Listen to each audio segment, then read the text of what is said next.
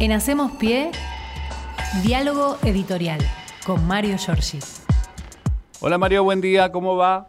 ¿Cómo va, querido? ¿Todo bien? Acá estamos. Bien, bien. Bueno, Bueno, semana difícil para ir este, entendiendo qué fue lo que pasó, ¿no? ah, bueno, está claro, ¿no? Estamos ahora este, a unas 72 horas del domingo, después de haber recibido un golpe letal del campo popular este, y nacional, eh, explicando, tratando de contar eh, lo que han analizado los colegas, los compañeros, este, y lo que este, venían viendo las autoridades de Unión por la Patria y que después se coronó en esta en este resultado electoral.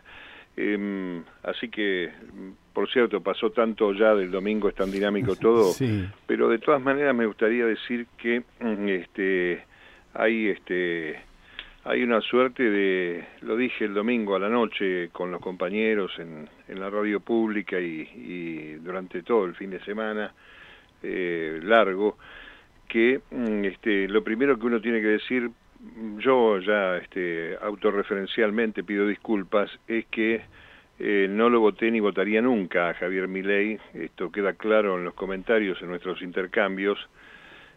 Digo esto porque no faltará mucho para que buena parte de los que sí lo hicieron ya comience a negarlo.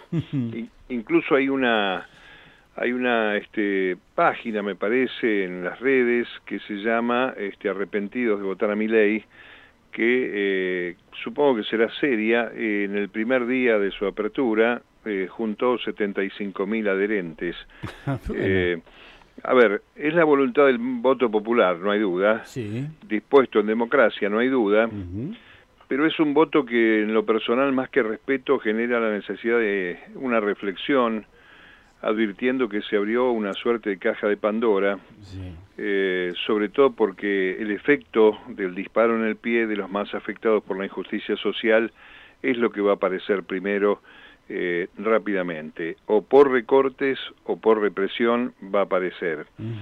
Y, y justamente estas contradicciones de un país que parece surrealista, eh, el Día de los Derechos Humanos, cuando se cumplen 40 años del arranque de la democracia, se va a iniciar un gobierno que anuncia venganza desde la defensa de la dictadura y la libertad de los genocidas, eh, que adelanta privatizaciones, medios públicos, IPF.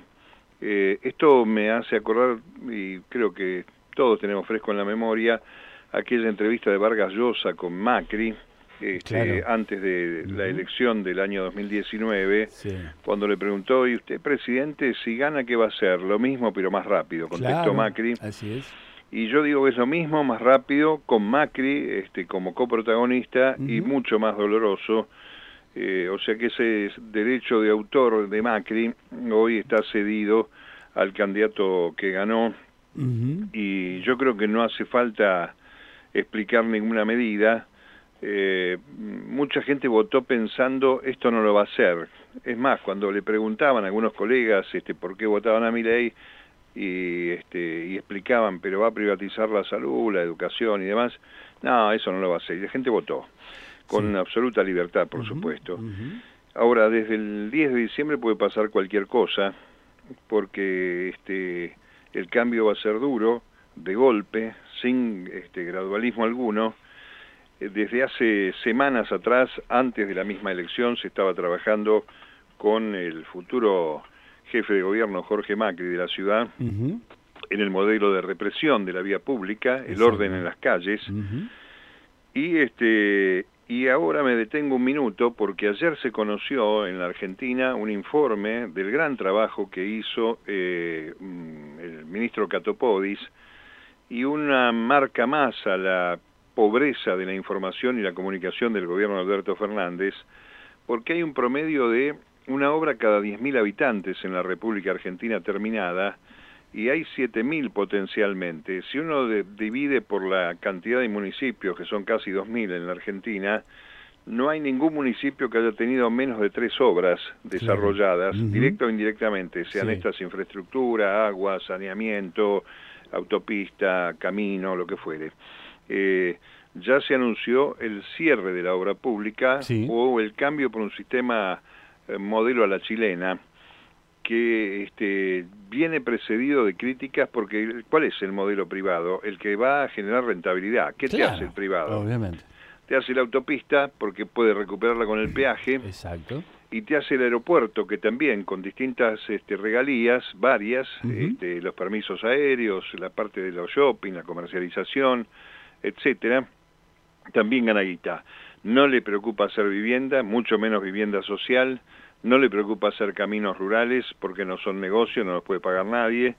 Por lo tanto, vamos en ese sentido a ese camino. Vamos a ver qué dice la UOCRA por un lado y la Cámara de la Construcción que tiene en el Estado, si no me equivoco, el mayor accionista, ¿no? Claro, exacto, exactamente, exactamente. Bueno, esto se lo, se, lo vino diciendo. Es, a ver, ayer Milei dijo algo que a mí realmente me, me, a ver, no me sorprendió, pero que lo diga él ya es como mucho. Es donde dijo, es la primera vez que un presidente gana diciendo que va a haber ajuste. Sí, lo dijo él, es, cierto. Bueno, es cierto. Lo que pasa es que me parece que no está medida la dimensión del ajuste, ni siquiera de la palabra ajuste, porque cuando te dicen que la gente va a estar bien y que lo va a pagar la política, eh, también sigue siendo un eslogan, porque los números de la, del gasto de lo que llaman la política es menos del 1% del PBI, Así es. y él dice que va a bajar el 15% del PBI. Así que ahí estaremos. Yo, este, el recordé mucho el lunes 20, el Día de la Soberanía Nacional, eh, el aniversario del paso a otro plano de Eve, de Eve de Bonafini, que este, estaría, me imagina uno, recontraputeando claro.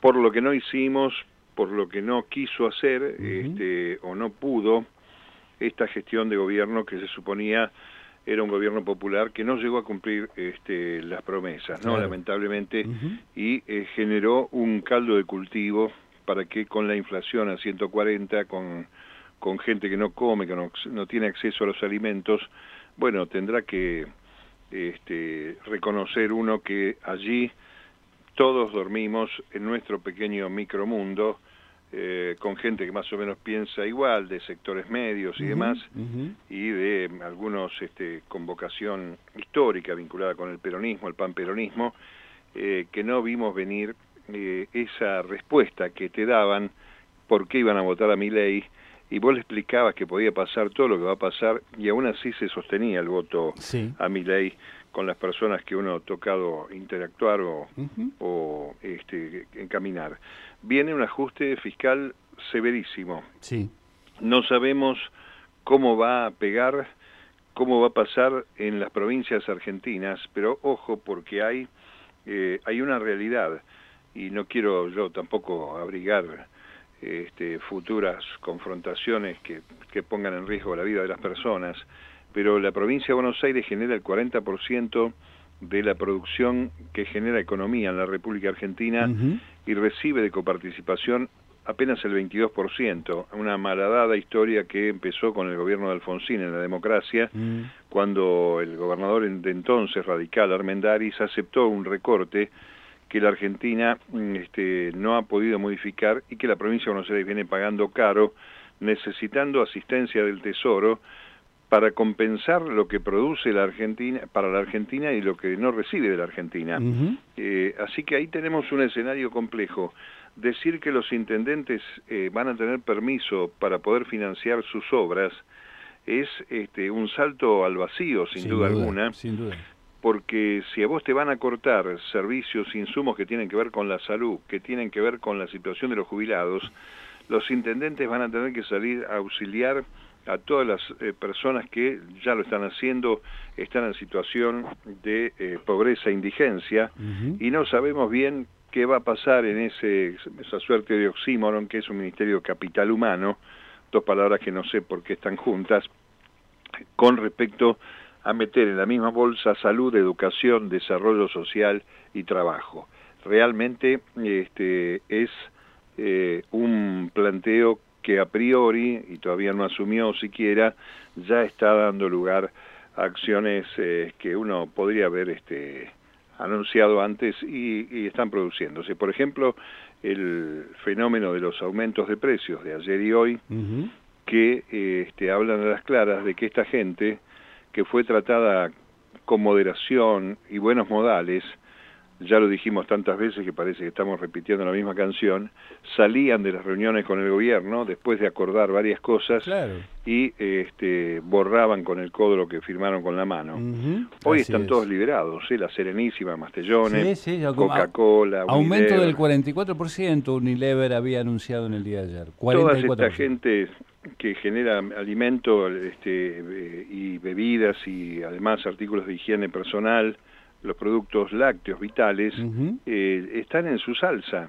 Lo hicieron siempre con libertad a pesar de las regulaciones y ahora que ya sueñan con no, tener regulaciones, este, van a salir como están saliendo con la suya y ahí estará el momento en que tendrá que explicar el presidente electo eh, cómo es esto de que no van a pagar lo que menos tienen, porque si sigue con la obra pública o si sigue con todo eso, la pobreza va a llegar al 90%. No hace falta terminar con la obra pública, ni cerrar ministerios, ni nada, porque esta liberación, esta suerte de dejar al mercado la regulación probada y fracasada mundialmente, eh, ya va a empezar a dar sus frutos ahora, incluso antes de que asuma el nuevo gobierno. Un dato no menor es, algunos estos días estuve leyendo algunos artículos de los medios internacionales que nos toman eh, a nosotros como una suerte de cobayos, efectivamente, de un experimento de ultraderecha que por primera vez es gobierno en el mundo. Exactamente. Esta, esta cuestión que, que uno siempre ha criticado, que ha mirado de cerca Vox, este eh, bueno, Meloni en Italia, pero es un gobierno parlamentario, es otra es otra configuración. Es cierto. Eh, y es una economía que tiene mayor estabilidad desde el punto de vista de, la, de los costos de vida y la inflación. Pero este experimento de ultraderecha vocacional, que viene con una carga de reconocimiento de la dictadura, que viene con lo peor de las castas neoliberales, a pesar de que eh, el discurso era salir de la casta, que envalentona a siniestros como Revolución Federal, que ya ha aparecido en la escena pública acompañando y amenazando gente, la verdad, insisto con la idea, es una caja de Pandora. Supimos cómo se abrió con el 55% de los votos, no sabemos qué es lo que tiene adentro y qué es lo que va a seguir produciendo, ¿no? Y todavía no comenzó. Y por lo que se ve, no es nada fructífero, digamos, ¿no? No es nada bello lo que se viene. Bueno, pensemos que este, eh, se está en un proceso de transición, nadie quiere decir nada, eh, hay, una, hay un trabajo que ya está anunciando eh, la gente de la Correpi con el tema de la represión policial institucional, porque este, está este, ya preocupada la gente de la Correpi, nada más que por el nombre de Mariano Cunio Olivarona, claro que es un tipo que tuvo este esplendor mediático en los 90 con el rubro espectáculos y compañía, pero recordemos que este evitó eh, un juicio oral por extorsión en la causa AMIA eh, y este, aceptó dar una aceptó una probation para este, salir de ahí de esa trampa. Y además el nunca aclarado eh, pegado al nunca aclarado suicidio de su ex esposa, Lourdes Di Natale, que era la secretaria de Mir Yoma, el cuñado de Menem. Exactamente. Este, bueno, de, este hombre, Cunio Libarona, va a depender la Secretaría de Derechos Humanos. Eh, y María del Carmen Verdú está advirtiendo ¿no? este tipo de mm, este, acciones que podrían venir, sobre todo tomando en cuenta el posicionamiento ideológico de la vicepresidenta electa, eh, hoy va a haber una foto de real contraste ¿no? entre la eh, vicepresidenta Cristina Fernández, que la va a recibir a las 5 de la tarde, a Victoria Villarruel. Eh, yo me imagino que va a ser ni más ni menos que un acto protocolar para la organización de la Asunción, que está a cargo del Senado, si bien se hace en la Cámara de Diputados, en el recinto. Pero fíjate vos el contraste, ¿no? Allí todos los este, derechos que la Argentina obtuvo en los últimos 20 años, de 2003 para acá, eh, matrimonio igualitario, en fin, reforma del peón rural, eh, las empleadas domésticas, este, la incorporación de eh, género y diversidad al trabajo estatal, bueno, son innumerables los derechos adquiridos que este, contrastarán con esta, esta cerrazón en materia de derechos que va desde este, la eliminación de la ley del aborto, que este, enarbolan tipos impresentables como este Alberto Venegas Lynch, nieto, porque es hijo del hijo. Sí. Eh, y este y bueno la, impresentabilidad de diputados como Lilia Lemoyne y toda esta gente que no sabemos cuál será su rol. Bueno, en este escenario estamos. Vamos a ver porque viene otro frente abierto para mi ley, que es la reunión de gobernadores electos de Juntos por el Cambio. Ya tendríamos que ir dejando de lado el término Juntos por el Cambio porque para mí explotó esto, pero este, van a ver la posición que van a tener este, estos que son los de Juntos por el Cambio, y después hay un documento muy duro con exigencias al gobierno que viene de los gobernadores del norte. Hay coincidencias porque hay algunos mandatarios que van a seguir siendo gobernadores, otros que terminan su mandato, eh, que están este, reclamando una compensación por lo que perdieron por el impuesto a las ganancias y que se prorrogue hasta el año 2050 el Fondo Fiduciario para el Desarrollo Provincial, cosa que no está dispuesto a hacer Javier Milei, ¿no?